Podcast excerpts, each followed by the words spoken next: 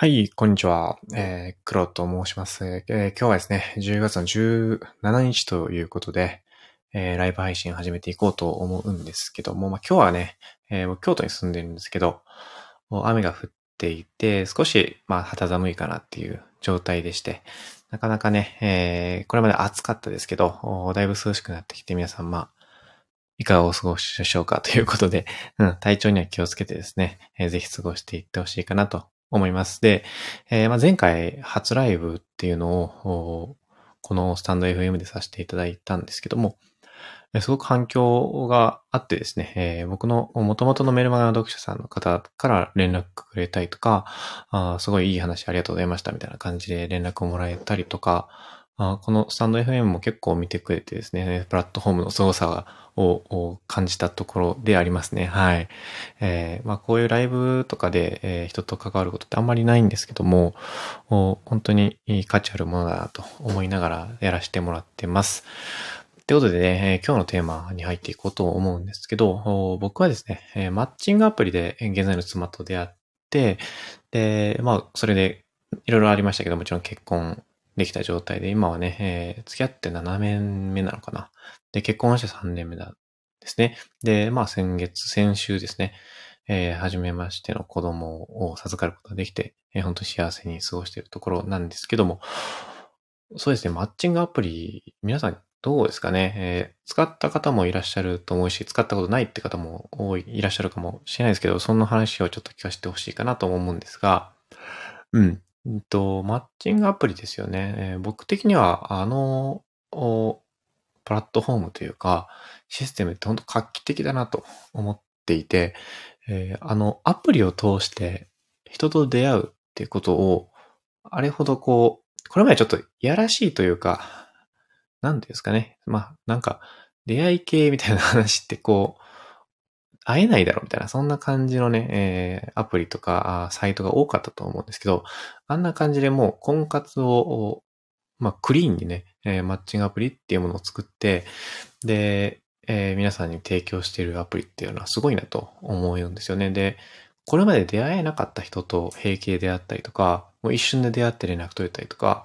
そういった場のね、えー価値をすごく高めてくれてるなと思うので、本当にいいものだなと、個人的には思っています。でですね、あ、ありがとうございます。えーっと、まさかずさんですかね。ありがとうございます。見ていただいて。今ね、ちょっとマッチングアプリの話を しているんですけども、僕はちょっとマッチングアプリで今の妻と出会ってですね、で、えーまあ今すが幸せに過ごしているところなんですけどね。うん。で、そのマッチングアプリっていうのは昔はこう、出会い系サイトとかっていうと、怪しいイメージがすごく強かったと思うんですけど、あのマッチングアプリっていうのが出てきて、本当に出会いが促進されたと個人的には思ってるんですね。で、この研究知らない方もいらっしゃるかもしれないですけど、マッチングアプリで出会った人の方がむしろ幸せになれたとか、で、幸福感が高いっていう統計のデータもあるらしくてですね、僕もちょっと知らなかったんですけども、それで、え出会った人たちの方がむしろ幸福になっているというデータもあるくらいなんですよね。結構びっくりしますよね。で、えーもう僕も本当それでも感じていて、リアルで出会える人って、やっぱり少ないですよね。だけど、マッチングアプリを使うことでですね、えー爆発的にその人数が増えると。で、本当可能性に秘めたものだと個人的には思っていてですね。まあ別に僕、マッチングアプリの回し物でも何でもないんですけど、本当にまあ個人的にマッチングアプリで出会って、で結婚することができたんで、この経験をね、えーちょっと紹介させてもらっているところなんですけども、はいですね。お気軽にあのコメントとかいただければすごく嬉しいので、えーもうお気軽にコメントしていただければと思います。でですね、えー皆さんどうですかね？マッチングアプリに対してどんな思いがあるとか、使ったことないとかある方といらっしゃるかもしれないですけど、個人的には僕、1回はしてみた方がいいと思うんですね。ね月4000円ぐらいかな。まあ僕ペアーズで出会ったんですけど、4000円弱、3000円ぐらいかな。3000円ぐらいで、す、べ、ての出会いを、おまあ逆、なんていうかな、手伝ってくれるんですよね。ね請け負ってくれて、で、いいねだけでお互いマッチして、で、プロフィールさえしっかり書いてれば、あ出会いの価値というか、出会いを増やしていけるっていう、もう本当お手軽なんですよね。で、すごく、まあ値段としては僕個人的には破格だと思ってるんですよ。で、まあ、結婚相談所とかいろいろあると思うんですけど、めちゃめちゃ高いですよね。でもマッチングアプリだと月3000円ぐらいで、いくらでもまあ、ちょっといいねの数とかは限られてるかもしれないけど、出会えることもできるので、すごく価値あるものになってると思ってるんですね。僕は、まあ、ペアーズさんはじめ使ってですね。で、えー、本当に感謝してますね。で、結構、序盤からうまくいったタイプの経験をできたんですけど、まあ、僕もですね、えー、現在の妻もですね、あの時は結構失恋した間際で結構昇進中だったんです、ね、昇進中だったんですね。で、お互いまあ出会いに対して、えー、まあそんな期待もしてなくた。お互いもうなんか恋愛に疲れていて、で、別に彼女とかいいかなとか、彼氏とかいいかなという状態だったんですけども、そこで、えー、まあお互い ちょっと意外と気があってですね、でそこから会ってみようかっていう話をしててですね、で、えー、まあ今付き合って結婚に至るっていうわけなんで、本当まあ何が起こるかわかんないなと思う、うん、この頃ですね。で、あの時はそうだった。ね、お互いそんなに期待もしてなかったですし、で、僕が普通に生きてたら絶対出会うことがなかったような人と出会って、で、こうやって結婚もできてるんで、本当にまあ、可能性に満ちた、そういうもの、そういうね、プラットフォームになってるんじゃないかなと、本当に個人的には思いますよ。で、まあ、使ったこともない方もいらっしゃると思うし、えー、まあこれから使おうと思ってる方ももしかしたらいるかもしれないですけど、ちょっとまあコツみたいなのを話しとこうかなと思うんですけど、序盤はですね、本当に、えー、いいねをするんですね。いいねを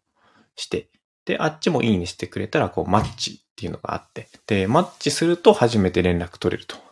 いうところなんですけど、まあ、お互い挨拶とかしてね、で、まあ、どんな趣味があるのかなとか、どんな話するのかなみたいな感じの、まあ、連絡を取り合うわけなんですけど、はじめはもう気軽でいいと思うんですよね。で、交友関係広げるとか、そういったもう思いでやってもらったら、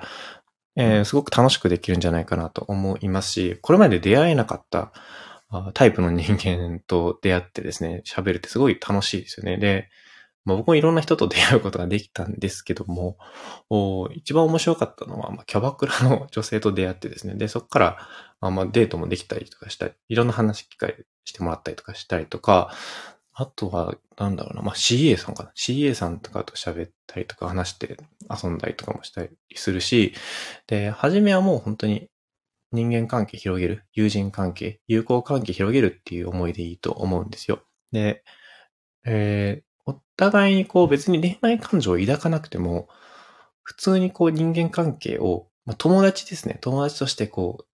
気づいていけば、その女性が紹介してくれたりするんですよ。この人とか、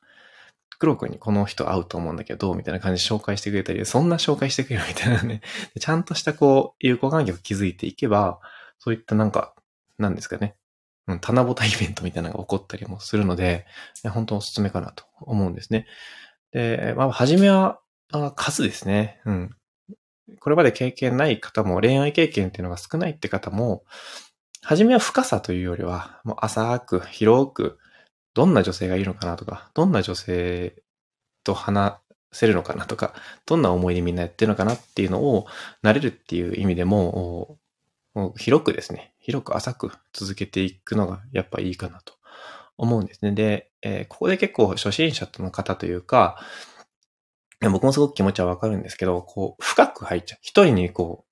う、まあ、取り憑かれるって言ったら表現が悪いかもしれないですけど、取り付いてしまって、で、えー、この女性じゃないと私はもう無理だみたいな。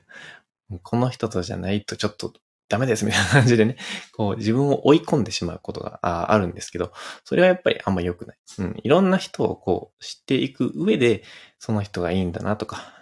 こういう人と自分って合うんだなってことに気づけると思うんで、いろんな人とまあ本当に友人関係、友好関係を築くっていう、それだけをまず意識しながら、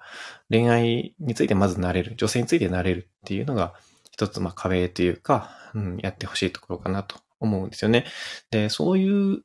まあ、フランクですよね。フランクな出会いっていうか、フランクな友好関係を築く上で、マッチングアプリって本当にすごくいいプラットフォームだと個人的には思うし、まあ僕はもう結婚してるんでできないですけど、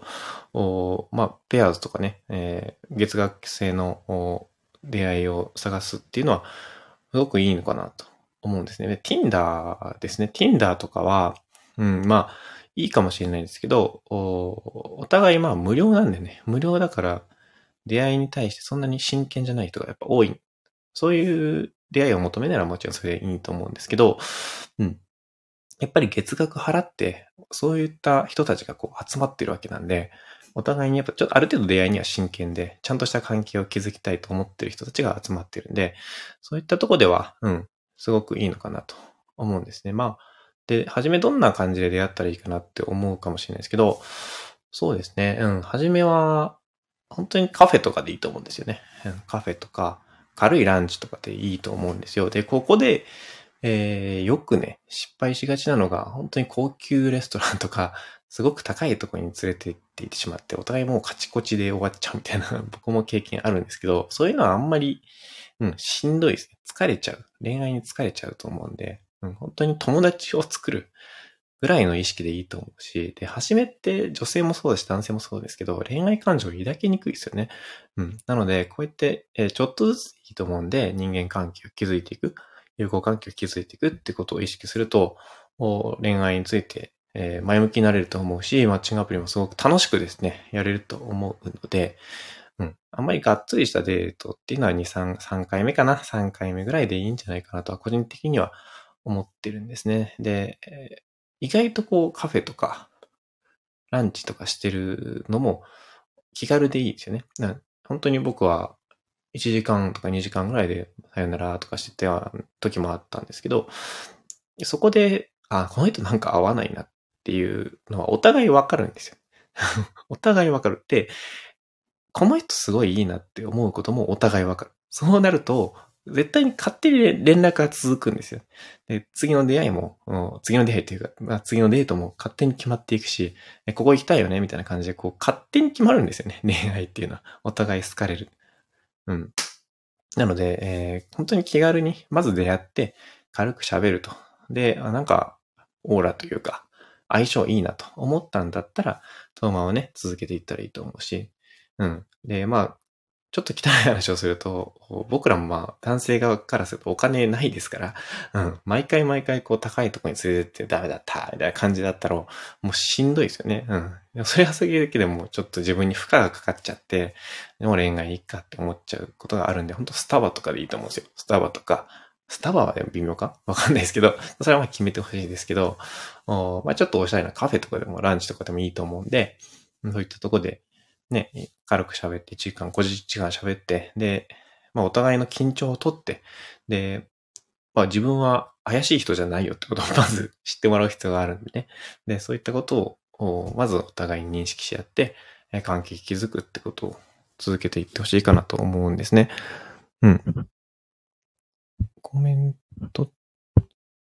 すみません。僕ね、使い方、キーさんを見ていただいてありがとうございます。はい。っていう感じかな。マッチングアプリについてはこんな感じで話させてもらったんですけども、うん。まずね、気軽に、うん、出会いを作る、こういう環境を作るっていうことを考えると、すごく楽しくできると思いますし、うんうん。いいかなと思いますので、えー、今日はこんな感じで終わろうと思っております。えー、これまでお付き合いいただきありがとうございました。これからもね、えー、ライブとかさせてもらうので、ぜひフォローとかいいねとかいただければ嬉しいです。それではありがとうございました。失礼します。